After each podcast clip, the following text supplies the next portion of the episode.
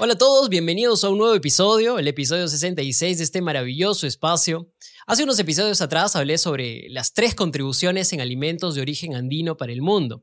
Y no saben lo picante que estuvieron algunas de estas reacciones, sobre todo con el tomate.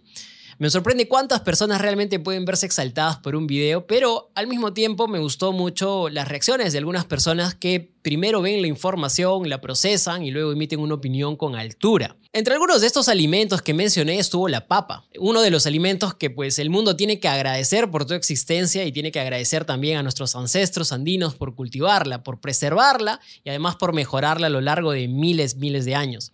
Pero el mundo de los tubérculos no acaba pues en la papa.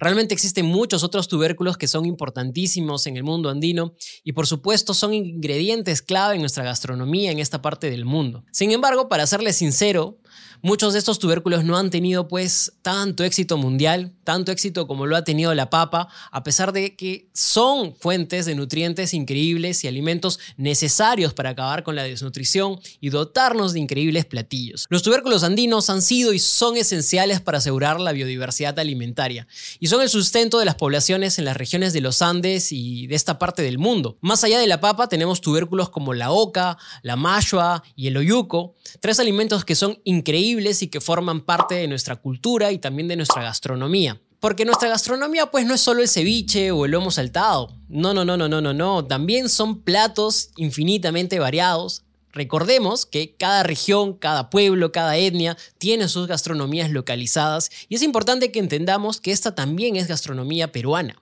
En términos de seguridad alimentaria, sin contar a la papa, estos son tres cultivos andinos de tubérculos más importantes. Por ejemplo, el cultivo combinado de papa con oca o papa con oyuco y mashua es una tradición que se remonta a miles de años atrás y estos cultivos proporcionan valiosos nutrientes adicionales a la dieta básica de la papa. Entonces, para no hacer muy largo este episodio con este tema, esta serie va a dividirse en dos episodios. En este episodio hablaré de uno de los tubérculos, hablaré en extenso y en particular de la mashua y el siguiente episodio lo dedicaré a hablar de la oca y el oyuk. Entonces quédate en este episodio para conocer más de la mashua, saber qué es, de dónde crece, qué aportes tiene, qué beneficios y por supuesto nuestra relación actual con este alimento increíble. Pero antes, antes, antes de comenzar este episodio, quiero recordarte que este podcast está en diferentes plataformas, está en YouTube, si lo estás escuchando, viendo acá, quédate acá, dale un like, suscríbete, dale un cariño, haz un comentario. Pero si te gusta escuchar el audio, también puedes escucharlo en Spotify, en Google Podcast, en Apple Podcast. También te invito a que sigas las redes sociales. Estoy en Instagram, en TikTok, cuelgo clips, reels. Es otro tipo de contenido que también seguramente te agradará.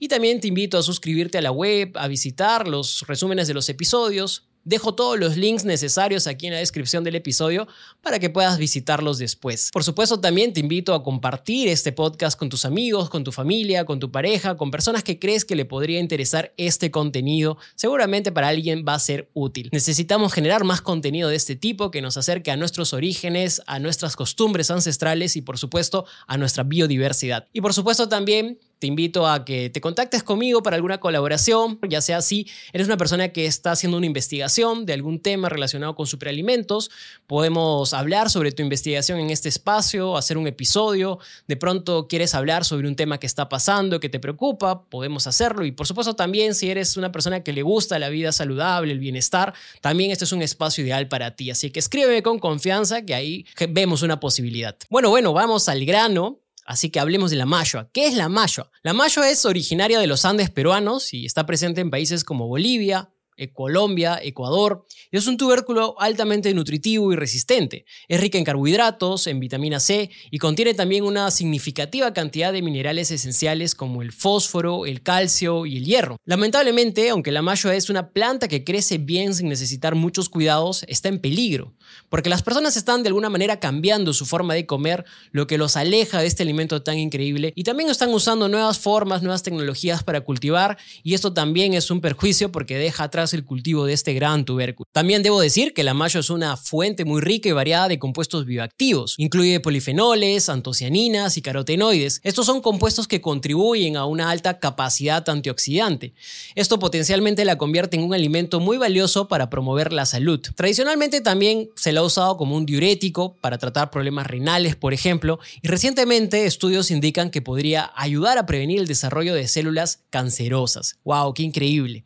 Un dato interesante de la mayo es que cuando está cruda, su sabor es un poco amargo y picante, pero se vuelve dulce a medida que se cocina, teniendo o adquiriendo un sabor muy parecido al del camote. Algo increíble es que, aunque es muy nutritiva y tiene antioxidantes comparables con los de algunas frutas, muchas personas aún no la conocen muy bien y no la usan tanto como podrían en las áreas donde crece de forma natural. Es decir, que hay una pérdida de ese conocimiento ancestral que las protegía y las usaba. Esto valida pues varias conversaciones que he tenido con expertos que me transmiten esta problemática. La pérdida de costumbres ancestrales realmente es un hecho. Y otra razón de su bajo consumo es debido a ciertos mitos culturales. Por ejemplo, uno de ellos proviene de la medicina tradicional, de la medicina natural, que le atribuye a este alimento la capacidad de regular la libido. Y esto pues genera una creencia que se remonta a tiempos ya antiguos de que consumir mayo podría disminuir el deseo sexual, pero esto no tiene pues asidero, no está corroborado científicamente. La mayo es una planta con una larga historia ya que se han encontrado pruebas incluso de su existencia que datan de entre los años 600 y 1300. Por ejemplo, se han encontrado vestigios en la cueva de Huachumachay, que está ubicada en el valle de Jauja, en Perú, y desde tiempos prehispánicos la mayo ha sido realmente un alimento muy valorado en los Andes. Por ejemplo, en la cultura nazca se la ha representado en cerámicas y es además considerada típicamente andino debido a que es muy fácil de cultivar, tiene un alto rendimiento por hectárea en zonas altoandinas. También es una planta muy resistente y por ese motivo los agricultores la plantan junto a otras especies porque ayuda a mantener alejados a los insectos y a los patógenos de una forma natural. Hoy en día la gente consume de diversas formas la mayo.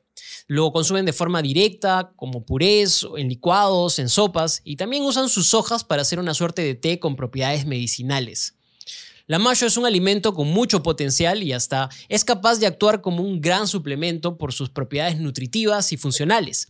Lamentablemente, aún las investigaciones sobre este alimento son pues escasas y creo que es necesario realizar estudios un poco más profundos para entender completamente todas esas propiedades y aplicaciones que puede tener. Aplicaciones que prometen ser una fuente significativa de salud y bienestar para las sociedades futuras. A pesar de estas cualidades, la mayo es poco utilizada.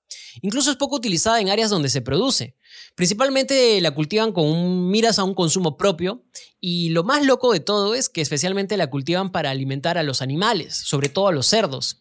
Sin embargo, en los últimos cinco años, diríamos, la situación ha estado cambiando poco a poco. La producción anual de mayo en Perú se ha ido haciendo un poco más creciente, así como la productividad que ha empezado a tener por hectárea. Y esto es positivo porque de alguna manera propicia o fomenta la preservación de este alimento. Por su dureza y su resistencia y sus potencialidades, es importante también que las políticas públicas en nuestro país le den un lugar especial a la mayua, que promuevan su cultivo en regiones altoandinas y que generen las oportunidades para aprovechar más sus beneficios, no solamente como un alimento para personas, sino como una fuente potencial de ingresos para el país. Y bueno, eso es todo. Muchas gracias Superfood Lovers por conectarse en este episodio. Si has escuchado hasta aquí, realmente abrazo tu paciencia, abrazo tu interés y tu curiosidad por tratar de adquirir estos conocimientos o enterarte un poco más de este alimento. Espero que tengas la oportunidad de ir a un mercado, de conocer la malla, de pedir la malla y tal vez experimentar un poco con ella en la cocina.